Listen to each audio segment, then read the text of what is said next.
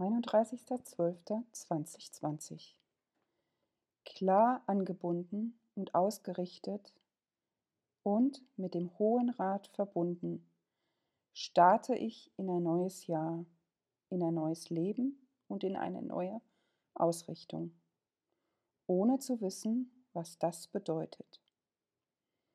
Das Jahr 2021 darf kommen, ohne Ziele, ohne Wünsche, in der Energie der Dankbarkeit und der Glückseligkeit. Ich segne dich durch die Liebe Gottes, weil ich die Liebe Gottes mit dir erfahren will.